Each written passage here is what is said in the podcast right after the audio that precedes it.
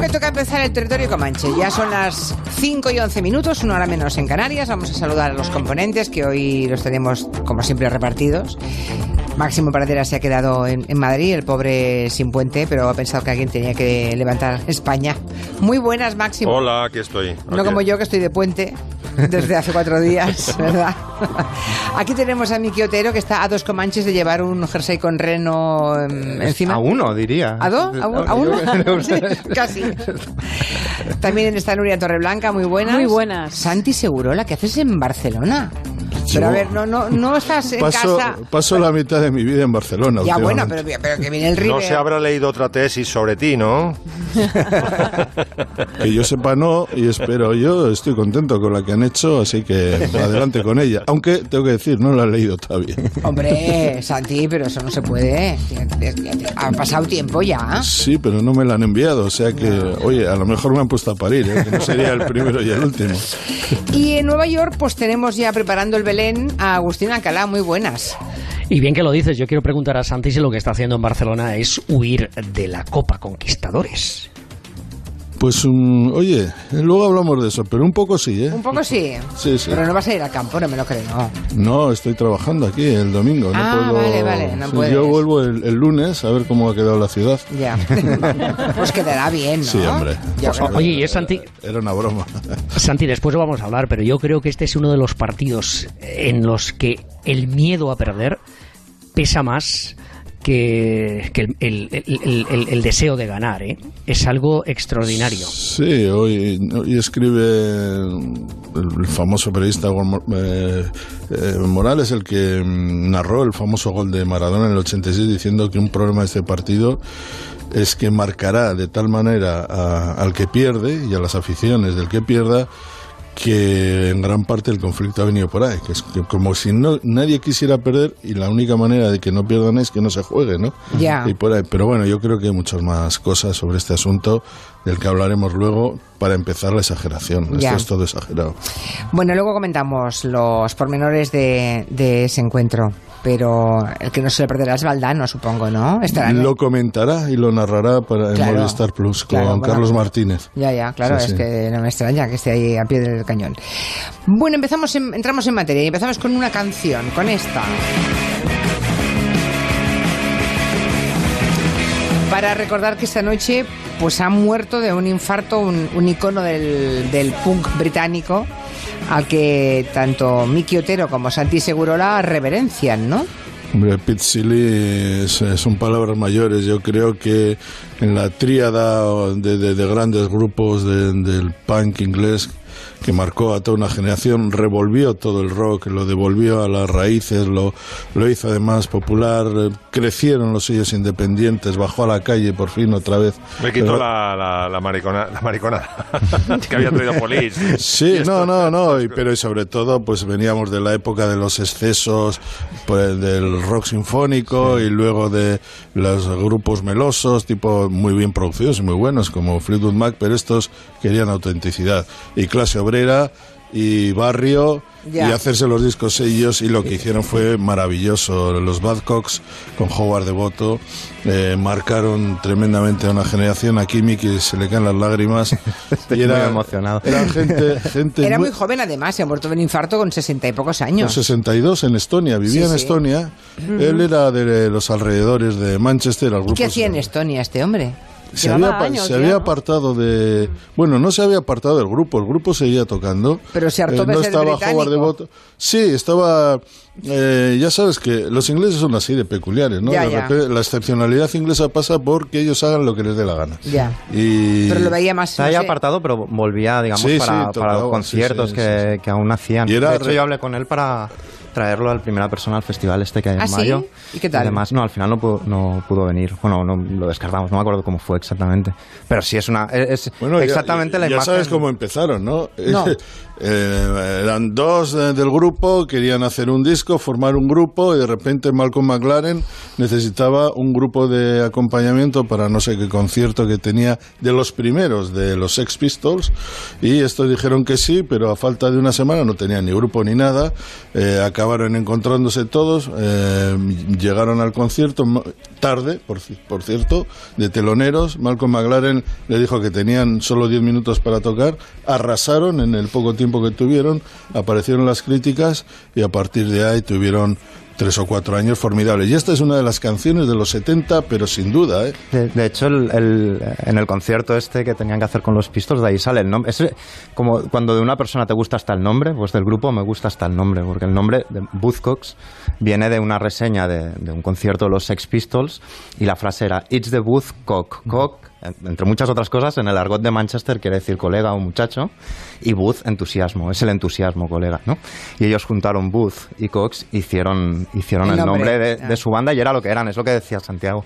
Es decir, estábamos en las canciones de 8 minutos de rock progresivo con gongs y perros ladrándole al micro y de repente aparecen estos fulanos y hacen canciones, píldoras, digamos, de, de calambre, de pop, de euforia de dos minutos y medio, perfectos. Y encima Pete Chile introduce algo muy interesante. Los otros grupos de punk hablaban de, de huelgas, de afeitar a la reina, es decir, de mensajes antimonárquicos muy políticos. Y ellos son políticos a su manera, pero lo que hacen es introducir, digamos, el deseo, el sexo, eh, el amor, eh, las relaciones entre la, entre la gente en sus canciones, de tal modo que tienen la rabia del punk y además tienen las, todos los códigos de las canciones de, de música pop de toda la vida. Ya. Ahora representa muy bien una, una parte fundamental de, de la época, la frustración de, de la juventud británica, el hecho de que los conservadores sí aparecían en el horizonte Thatcher y, y entre todos armaron una de campeonato. Yo creo que la gran respuesta al, al régimen, porque yo casi lo llamo régimen Thatcher,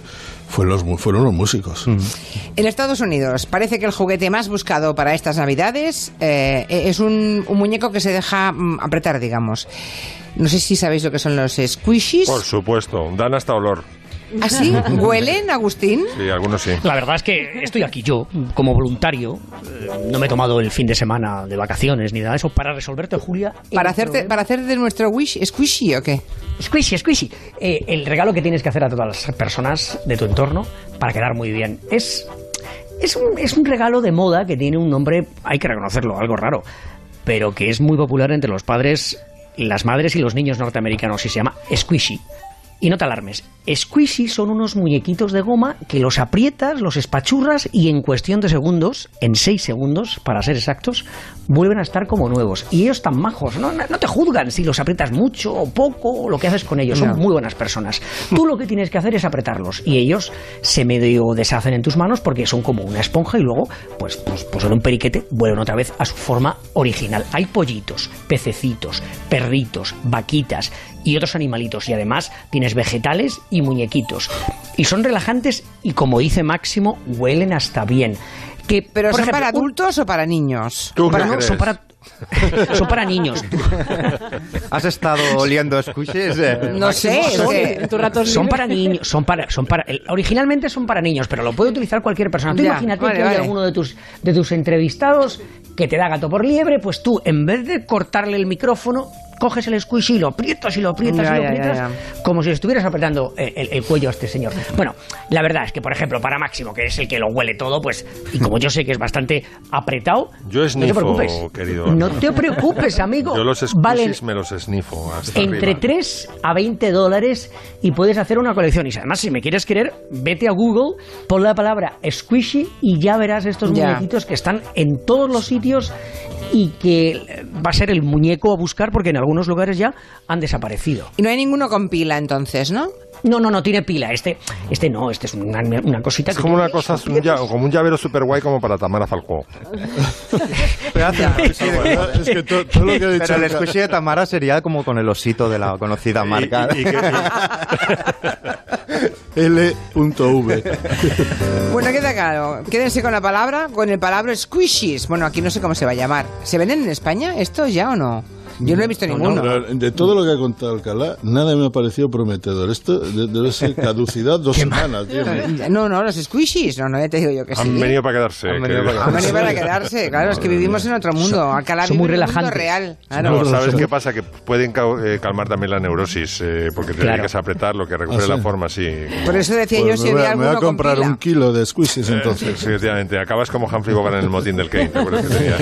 Las elecciones en Andalucía han proporcionado un montón de titulares esta semana. No es que vayamos a hablar de política, ni muchísimo menos, pero sí pensamos a que Máximo Pradera le da la vuelta a la cosa de Andalucía y se le ocurre algo para mm, su tiempo de canciones y de música en el Comanche. Sí, bueno, y que- dice, sí, a ver, ¿qué se te ha ocurrido? Vamos a ver, es que lo han lo que le ha pasado a Susana Díaz eh, lo han tachado de descalabro, que es una palabra que ya solamente la palabra duele, ¿no? Sí, la palabra ya sí te- te Costalazo, cae, sí. ha sido. Y entonces me he preguntado, ¿y solamente los políticos se pegan costaladas así morradas como la que se ha pegado eh, Susana Díaz? Digo, pues no, la- en la música ha habido mm, costaladas morrocotudas. Y bueno, para abrir boca y para reírnos un poco, mm, vamos a empezar con los tres terapios que ha cosechado eh, a lo largo de la historia de España en Eurovisión. Eres la rama podada ¿Qué es esto? en el árbol de mi sueño. El amor que ya no es nada.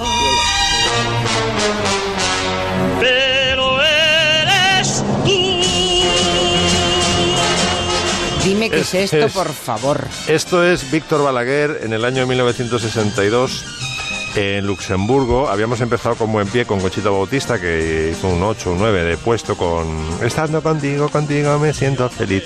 Y fue eh, Víctor Balaguer que eh, fa- falleció ya y he visto en su historial que pertenecía a la Nova Cansó. O sea, estaba con el grupo del Set Judges y, y toda esta gente. Y después de esto suena- ya se retiró para siempre, no, supongo. no sé, que, pero era muy festivalero. Ganó, me parece que también Benidorm, ganó mu- muchos, Ya, ya. muchos festivales. Y, y le daba todo. Este sí que era ópera, zarzuela, lo que le pusieras. Hombre, técnicamente No, era, sí, era sí. bueno. Lo que pasa es que la canción esta es de un es viejuno. Pero, sí. pero Máximo, ¿sacó algún punto? No, no, cero points. Es que estaba. Cero points, L'Espagne, zero point. Qué bueno, qué bueno, qué bueno saber que tú sientes lo mismo que yo. Qué bueno, qué bueno, qué bueno saber que estoy dentro de tu corazón. Y esta es Conchita Bautista, la que enviamos otra vez en el año 65 a Nápoles, porque había hecho un relativo buen papel en el año cu- cuando empezó España a competir, pero ella cantaba qué bueno, qué bueno, y el jurado decía qué malo, qué malo, qué, malo, qué malo, es qué esto. malo. Y otra vez, l'Espagne, zero point. Y nos hemos Ah, ido yo no sabía. O sea, también le, le cayeron cero puntos a la pobre Sí, sí, Conchita sí. Bautista. Hemos, eh, hay Vaya. tres veces que hemos sacado. ¿Pensabais que Remedios Amaya era, era la única? No, no, no. No, no, no. Aquí está. ¿Quién maneja mi barca?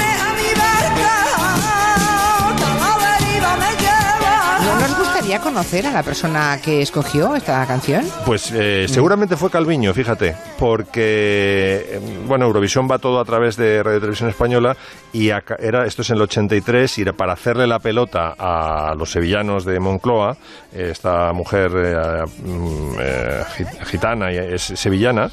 Y decían, pues vamos a mandar una sevillana y así nos congraciamos con el, No con el creo, clan de la no tortilla. creo, no sí, sí, sí, sí, sí, sí, sí. Esto fue una, un acto de adulación al clan de la tortilla, sí, sí. Ya, No- ya. no Ir a la- Eurovisión con España y que no te vote ni Portugal es como, es como ser un niño y que no, Insulto, te aplauda, que, no, que no te aplauda tu padre en la función escolar Algo o algo así, así. drama, un drama. Tres- tres pri- ceros hemos tres sacado. lotes, eh, Sí. en el lote los tres ceros de España, Sí. vale. Gran descalabro español en Eurovisión. Sí. ¿Con qué más descalabros Bueno, seguimos? un descalabro absolutamente insólito del barbero de Sevilla, Joaquino Rossini, el día del estreno en Roma, en el Teatro Argentina, porque mm, en parte el medio teatro estaba lleno de partidarios de Paisiello, que había compuesto otro barbero de Sevilla muy exitoso. Entonces Paisiello y sus secuaces se tomaron como una afrenta personal que Joaquino Rossini hubiera, dice, si esto ya está hecho, porque haces un remake del- de un éxito. Y entonces fueron a reventarle la función, pero bueno, pasaron más cosas, aparte de los abucheos de los partidarios de Paisiello, pues eh, saltó un gato al escenario. Parecía un River Boca que llevamos. Exactamente, fue un River Boca. Se cayó. Aquí está. Fíjalo. Se cayó un actor al foso, en fin, pas- pasó de todo. Esa bottega que l'alba è già presto Y Rossini dijo, mira, creí que me mataban.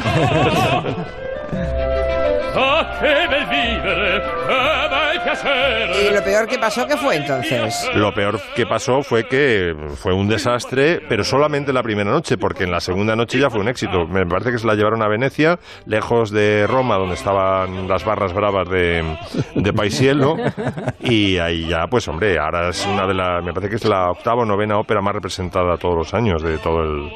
¿Y la de Eh, Paisiello? Qué curioso. Y la Una, de, eh, por- la de Paisiello tuvo mucha influencia, entre ellos eh, Mozart, pero vamos, no- ha quedado segunda, porque es que Rossini era un monstruo, claro, Pues nada, que fracasó el Barbero de Sevilla en la primera noche. en la primera noche, luego es, es evidente que no. Y tercera y última, de Bueno, momento. Esta historia es increíble. La historia de Sound of Silence es increíble. Mira, se graba, eh, es una canción que graba mm, eh, Simon y Garfunkel, mm, que habían actuado ya con otros nombres, entre ellos Tommy Jerry en otras épocas. La compuso Paul Simon a lo largo del 62, 63, me parece que se graba en el 64, y es un fracaso comercial absoluto. Esta canción. Esta canción en versión acústica, que es la que estamos escuchando, Sí. sin batería, sin guitarras Nada, eléctricas, sí, sí. a pelo, eh, fue un fracaso mortal. Entonces, eh, alguna radio de Massachusetts y alguna de Florida empezó a ponerla de vez en cuando. Y entonces el productor de Columbia, que era la casa que les había grabado, dijo, mira, pues a lo mejor tiene una repesca. Y entonces eh, Simon y Garfunkel se habían separado. Eh, Garfunkel se había, había retomado su... O sea, habían disuelto su actividad musical incluso. Eh, Garfunkel se había, ido a- había retomado su carrera de arquitectura en la Columbia University y mm, Paul Simon se había ido a Inglaterra con su novia Katy, que originó la canción Katy Song, My Man's Distracted and Diffused. Esa famosa canción la compuso mm, cuando se separó de Garfunkel. Y con la mezcla esta de guitarras eléctricas y batería, pues de repente un fracaso absoluto se convirtió en un éxito, en el número uno del Billboard, y, le- y les llamaron a toda prisa, oye, veniros, que esto es un esto está, lo está petando, está petando Sounds of Silence y tal. Y fue la resurrección del ave fénix, vamos, No, porque estaban muertos. Y no, y- yo igual probablemente me equivocaré. ¿No estaba, no estaba en la banda sonora también de del graduado? Yo creo que la llegaron a incluir. Creo que Creo que sí. también. Y que eso todavía le dio más, más Es aire. posible. Y luego la versión de las parroquias, Pero que es igual- el Padre Nuestro en castellano con esta canción, y dices, basta Bueno, ya sí. con esa Bueno, y lo que es canción". acojonante es el origen de Son of Silence, porque dice, no, es que es una canción dedicada a Kennedy y tal, y cosa que negó al asesinato de Kennedy, ¿no? Cosa que negó Paul Simon. ¿Sabéis por qué se llama Son of Silence? Porque eh, Paul Simon tenía la costumbre de grabar, componer, más bien, en el cuarto de baño. O sea, se, se sentaba en el trono, apagaba la luz, eh, abría el grifo, porque le dice que le relajaba mucho el ruido del agua corriendo, empezaba con la guitarra a improvisar y tal, y a, y a crear, ¿no? Y entonces el primer verso, Hello Darkness, my old friend, esa darkness es la luz del cuarto de baño apagada. O sea que cada vez que escuchéis a partir de ahora Son of Silence, vais a ver a Paul Simon, como es muy bajito además, con las piernas colgando del retrete, con la guitarra. No hacía falta, ¿eh? También te lo digo. No sé si algún oyente querrá opinar del Sound of Silence, pero de los squishies, de los demonios, sí.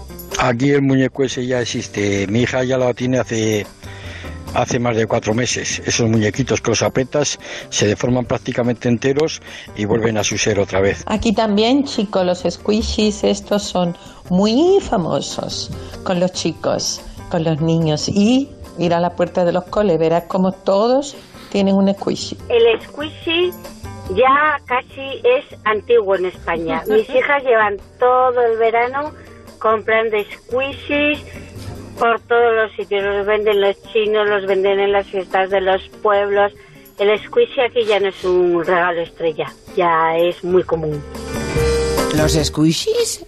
Yo sin enterarme. Fíjate, pero no fíjate, fí- fíjate qué claro, palabra. debe ser los ¿eh? chinos, claro. Los una- chinos Oye, han oye, copiado y... y Yo tengo una gabardina squishy también. que la- no, Oye, serio, Julia, ¿eh? ¿qué, pala- qué, pa- qué pa- qué palabra y que la utilicemos así como si fuera una normal, squishy. No sé yo muy bien, cuando tú preguntas a alguien por un squishy, la, la gente debe poner Hay un- una cara, pero ¿y ¿esto Sí, qué es? no? ¿Esto qué es? Sí, sí. Había un grupo de la época de los Badcats, eh, Squeeze, que era buenísimo. Sí, sí, o sea sí. que animo a la gente a que lo... Las tías y las abuelas eran muy de squeezy, pero te lo hacían en la mejilla.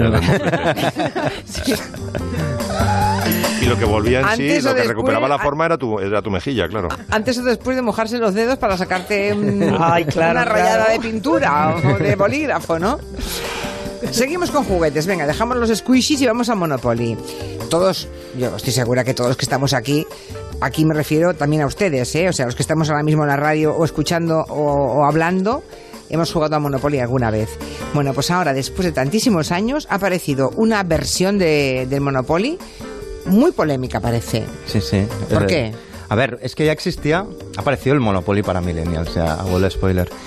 Pero es que ya existía, que es algo que a mí me aterrorizó cuando lo vi el año pasado, cuando estaba mirando juguetes. Existía el Monopoly eh, infantil, que en la caja el lema era los más pequeños de la casa podrán iniciarse en las operaciones inmobiliarias y ganar dinero de forma divertida. Eh, o sea, estaban creando como una especie de batallón, batallón de florentinos. Es el mercadito, O sea, muy, muy raro. Que es lo siguiente, atlas de paraísos fiscales. O sea, Sí, eh, sí. instrucciones para blanquear dinero. O sea, me pareció horrible, realmente. Hay monopolios de todo tipo. ¿eh? De hecho, hay uno del Athletic de Bilbao, por ejemplo. No ¿Cómo sé no? si lo tienes controlado. supuesto. A, quién- a ver quién te gana a ti. en Te advierto que cuando dicen que las carreras hay que adaptarlas al mercado y a las empresas, sí están diciendo lo mismo. Están Sí. diciendo hay carreras que no merecen la pena porque como no, no vas a conseguir trabajo, ¿para qué vas a aprender esas cosas? Claro, no, no, pero ¿Por es que- qué, por qué vamos a, a seguir con filosofía Pero- en la educación secundaria? ¿Para qué? Claro, ¿No? esto, esto, esto es lo que asume, digamos, Sí, el, sí. el Monopoly, porque ahora ha salido el Monopoly Millennial, que igual Agustín ya lo ha visto en, los, en las grandes superficies de Estados Unidos, aquí no ha llegado eh, todavía, y el Monopoly antiguo lo tenemos en mente, ¿no? Era comprar propiedades, pagar impuestos, te, iba a la te ibas a la cárcel un A la poco. cárcel siempre, O sea sí. que aquí, Una cosa muy española, Aquí debería, sí. sí, aquí no es muy realista, aquí debería ser más realista. Había digamos. vuelos a Panamá. Exacto, había vuelos a Panamá. Exacto. Eh, y en cambio, el, el- el- el Monopoly Millennial, el Monopoly para adolescentes de la actualidad, lo que vas ganando son experiencias. Entonces tú puedes ganar eh, ir a un festival de música, comer en un restaurante vegetariano. eh, esas son las cosas que tú ganas. El Mr. Monopoly lo tienes en la cabeza, ¿no? El tipo, el, el personaje con Sí. el bigote y tal. Va con una ray de estas de unas wi de color flúor. Eh, las fichas, las fichas en vez de ser las típicas que había antes, eh, son un hashtag, eh, eh, bueno, o sea, como unos cascos, unas gafas de sol. O sea, y, por lo que veo, trata a los millennials como si De- fueran idiotas. y, y de fracasados congénitos, porque ya el lema, digamos, de, de la que aparece en la caja es olvídate del mercado inmobiliario, de todos modos no podrás permitirte comprar nada. Claro, es que ese es el, mensaje, ese es de- el mensaje. Ya. Es que, eh, bueno, ¿y qué ese es el mensaje. Perdona, ¿y qué, qué pasa? ¿Nos gusta porque nos parece demasiado realista o por qué? Hombre, a ver, yo, yo- yo entiendo, a ver, me parece más perverso aún intentar educar a los niños en, en ser empresarios tiburones, ¿no? Eh, inmobiliarios. Pero, digamos, eh, decirle a un millennial que lo máximo que va a poder hacer en su vida es comerse una hamburguesa de tofu, me parece también un poco, un poco peligroso teniendo en cuenta que era un juego de, de- de comprar propiedades y tal. Y claro, los millennials se han quejado, Ya. han inundado las redes con, con quejas de todo tipo, diciendo que esperan que los beneficios del juego se destinen a pagar sus deudas para las deudas contraídas para estudiar en la universidad y hay como toda una campaña orquestada de, de quejas. Supongo que querían su monopolio real, su monopolio de, Claro, de es que, es que, es que, eh, eh, Miki, la verdad es que hay 80 millones de norteamericanos ahora mismo que están nacido, que han nacido desde principios de los 80 hasta finales de los de los 90 y esta es la, la nueva generación. Ya ha sustituido a los padres que vivieron durante los 60, 70 y tienen un problema muy grave, es decir, son gente que no tiene un buen sueldo, que no va a poderse comprar nunca una casa, que tiene que retrasar el matrimonio y ese es el, ese es el, el desafío que les impone el nuevo Monopoly, ¿no? que, que se enfrenten a la, verdad, a la realidad en la que viven. Y, y eso para muchos, pues la verdad es que eh, es un desafío que no sabe muy bien cómo va a superar. Hacemos una pausa, pero antes una rectificación. Es verdad, ahora que lo leo, tiene toda la razón. Nos dice Pedro Gabilondo en Twitter que la canción del graduado era Mrs. Robinson. Ya, Pero no, no, la- la, la canción. primera de la cara B, pero creo yo, que es- pero yo También creo, sale de Sound Yo of creo que en la banda sí. sonora, Sí, sí, creo, sí, ¿eh? sí, sí, sí. La Que primer- tiene- es que la tengo en la cabeza. La primera de la cara B, de la segunda cara del, del vinilo, creo que es. eh, Y de yo, pero, por- eh, también he dicho que me podía equivocar, pero tengo la, No, no, tenía la sensación de que y sí. estaba. Y en cualquier caso, si es el Pedro Gabilondo que yo conozco, hermano de Iñaki Gabilondo, exdirector del Diario Vasco, compañero mío. Uno, el mayor fenómeno que conozco eh, en el periodismo de atletismo. Conoce todo, lo sabe todo. Pues tiene toda la pinta de ser él, ¿eh? Pues eh, un gran abrazo. Sí, aquí está, banda sonora del graduado, Los Sonidos de Silencio 306. Bueno, gracias Pedro, pero ya ves que ha servido para rematar la jugada, que sí. Menudo Santi Segurola para que alguien le desmienta.